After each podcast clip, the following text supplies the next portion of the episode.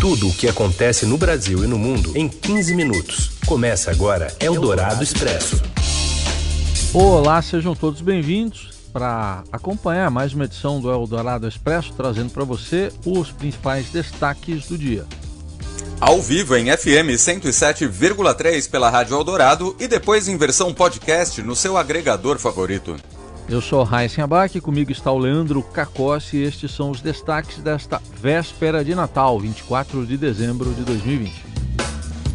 Secretário de Saúde de São Paulo, Jean Gorenstein, nega frustração com o atraso de dados da Coronavac e diz que a vacina é eficaz e vai reduzir o número de doentes de Covid. O prefeito da capital paulista, Bruno Covas, sanciona a lei que aumenta o próprio salário em 46% a partir de 2022. E ainda um balanço do esporte no ano da pandemia e a última chance de maratonar séries populares que se despedem do streaming na virada do ano. É o Dourado Expresso. Tudo o que acontece no Brasil e no mundo em 15 minutos. O secretário estadual da Saúde de São Paulo, Jean Gorenstein, nega ter havido frustração com o adiamento da divulgação do índice de eficácia da Coronavac. A apresentação dos dados estava prevista para ontem, mas foi postergada a pedido do laboratório chinês Sinovac, parceiro do Instituto Butantan, em razão de diferenças entre os resultados da vacina contra o coronavírus no Brasil e em outros países, como a Turquia e a Indonésia. Em entrevista à Rádio Eldorado, Gorenstein afirmou que a eficácia é, está comprovada e que a vacina poderá ser aplicada na população após aprovação pela Agência Nacional de Vigilância Sanitária, Anvisa.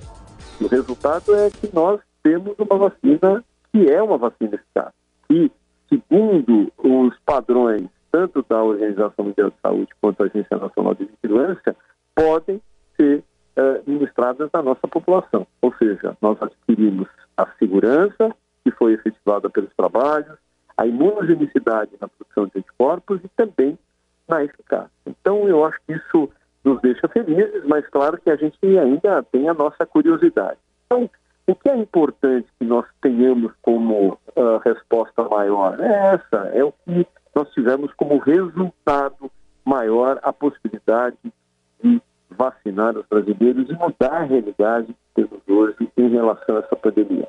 O impacto que uma vacinação vai ter é a diminuição das pessoas que vão uh, ficar graves, a diminuição das pessoas que vão adoecer, e isso é muito importante.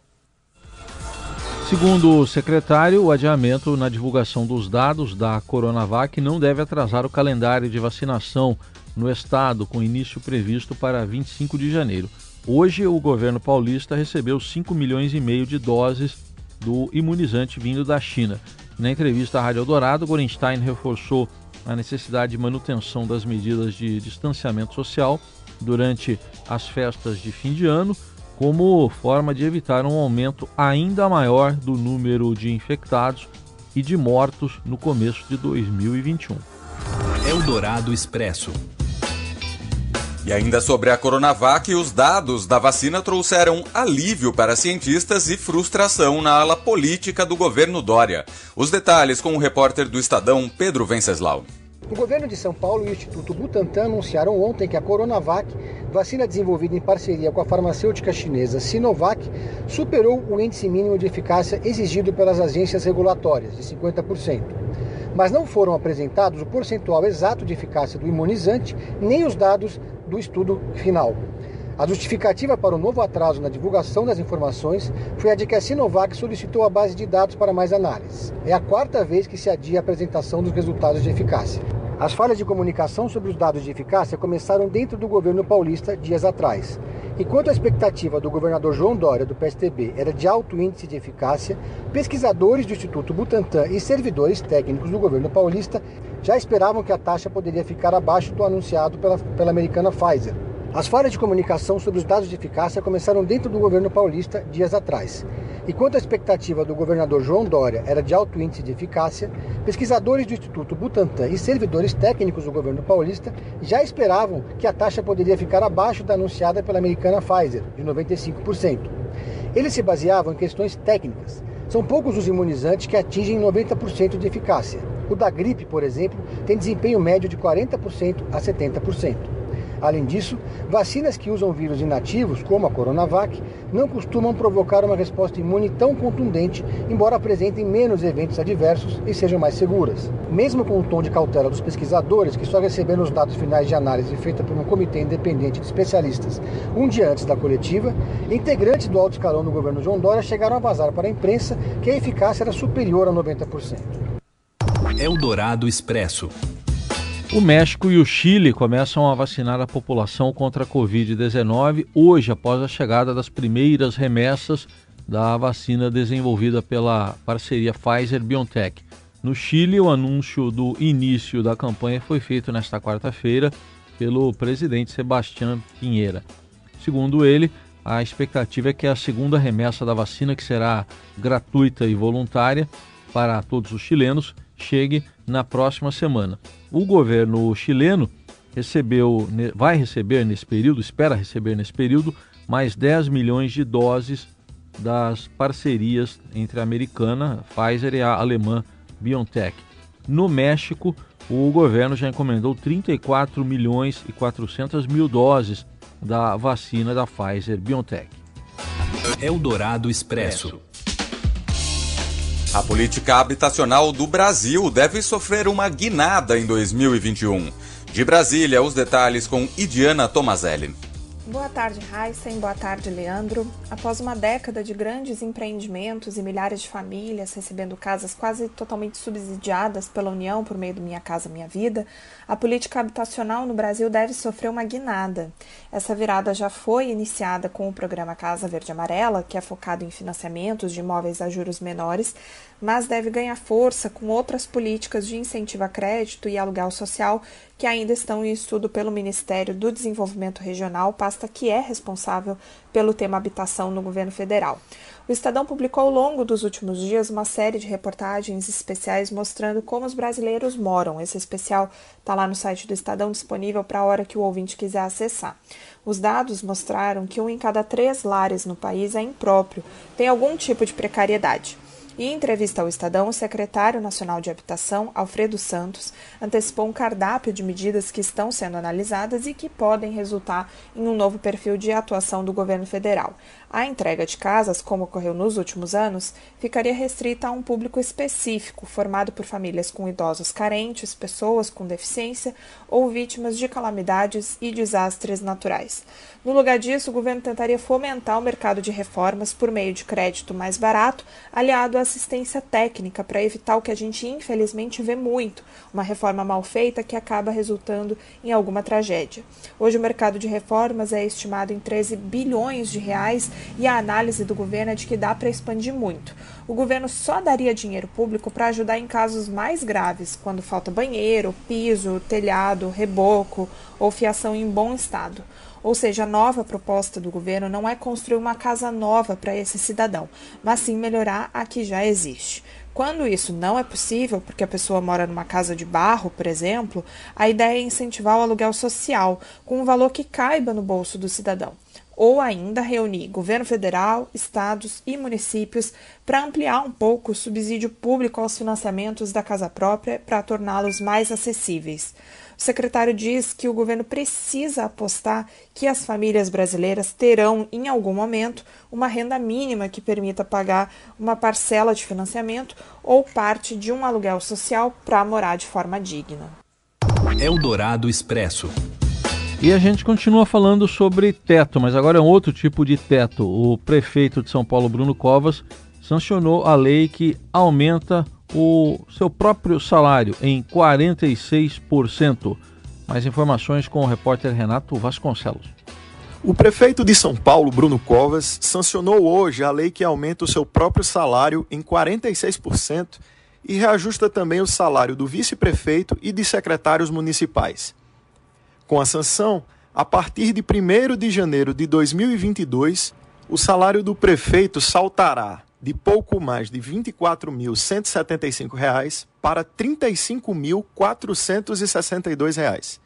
O vice-prefeito passará a receber pouco mais de R$ 31.915, hoje o salário é de R$ 21.700, enquanto os secretários municipais passarão de R$ 19.340 para R$ 30.142,70, uma variação de 55%. O salário do prefeito funciona como um teto na remuneração do serviço público municipal. Sem reajuste desde 2012, era visto como uma trava que impedia alguns setores da elite do funcionalismo de receberem aumento. Essas categorias vinham pressionando vereadores a conceder o reajuste. Com a aprovação, os servidores que ganham R$ 24.100 também devem passar a receber R$ 35.400. Apesar disso, a medida provocou uma reação de entidades ligadas ao serviço público, que consideram o reajuste pela inflação injusto, frente aos reajustes mínimos oferecidos às categorias nos últimos anos. O projeto de lei sancionado por Covas foi aprovado em dois turnos na Câmara Municipal, com placar de 34 votos a favor 17 contrários e uma abstenção na votação final. Você ouve Eldorado Expresso. Seguimos com as principais notícias desta véspera de Natal. E o Robson Morelli agora lembra pra gente os momentos difíceis que o esporte passou neste ano de pandemia. Fala, Morelli. Olá, amigos! Hoje, nessa véspera de Natal, eu queria falar da importância do futebol neste ano, principalmente porque foi um ano diferente, que uma doença assolou o mundo, que todos nós vivemos com medo e deixou todos muito mais tristes, com mortes, sem poder sair de casa, com nossas crianças fora das escolas e o futebol, com todos os seus problemas, defeitos e até desconfianças, conseguiu levar um pouco de alegria alegria para dentro de nossas casas, horas de entretenimento de dias duros, em épocas difíceis, gols, dribles, conquistas, vitórias, tudo isso nos ajudou um pouco. Tivemos alguns assuntos para discutir com nossos amigos pelas redes e por trocas de mensagens. Isso foi bom, ajudou num ano tão difícil, tão duro. Então, eu só queria agradecer essa gente que faz o nosso futebol, que faz a alegria do povo, que faz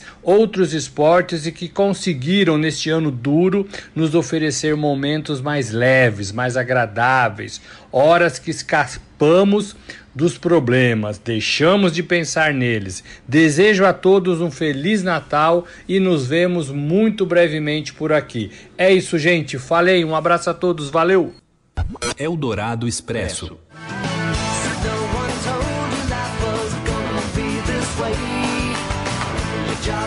Bom, a gente ouve essa música e já sabe que o assunto vai ser uma das séries mais populares de todos os tempos, mas a notícia não é boa para os fãs não. Friends vai deixar o catálogo da Netflix. O serviço de streaming anunciou que a produção só ficará disponível até o próximo dia 31 de dezembro, semana que vem. Outras duas séries de bastante sucesso também vão deixar a Netflix na mesma data: Gossip Girl e Um Maluco no Pedaço, aquela estrelada por Will Smith. Nos Estados Unidos, Friends passará a fazer parte do HBO Max, que é o serviço de streaming da Warner. Aqui no Brasil, o HBO Max ainda não foi lançado, mas a expectativa é que o lançamento ocorra no primeiro semestre do ano que vem. Então corre para assistir, né, my friend? Exatamente, my friend. Bom, então eu quero agradecer aí, já que estamos em, entre amigos aqui, agradecer ao Leandro Cacossi aqui nessa parceria no Eldorado Expresso, Bárbara Guerra na produção e na coordenação, a Frane Vanderlei na mesa de som e também ao Moacir Biasi Filtz lá na Central Técnica. É, é tudo friend aqui, principalmente quando tem uma mesa com algumas coisas em volta, com um distanciamento sendo respeitado. Fiquei Obrigado, sabendo Cacossi. dessa mesa aí, mas eu tô longe, Você infelizmente. Tá, longe, né? tá, é. tá na terra da linguiça. Bom, Grande abraço, Heisen. Obrigado a todo mundo. E a gente se encontra em breve aqui na Eldorado. É isso aí, gente. Feliz Natal, um feliz ano novo. E aqui, semana que vem, vem outra equipe aqui. A nossa equipe está encerrando o plantão. A outra equipe vem na semana que vem. Então, até 2021 e vamos nos cuidar. Tchau.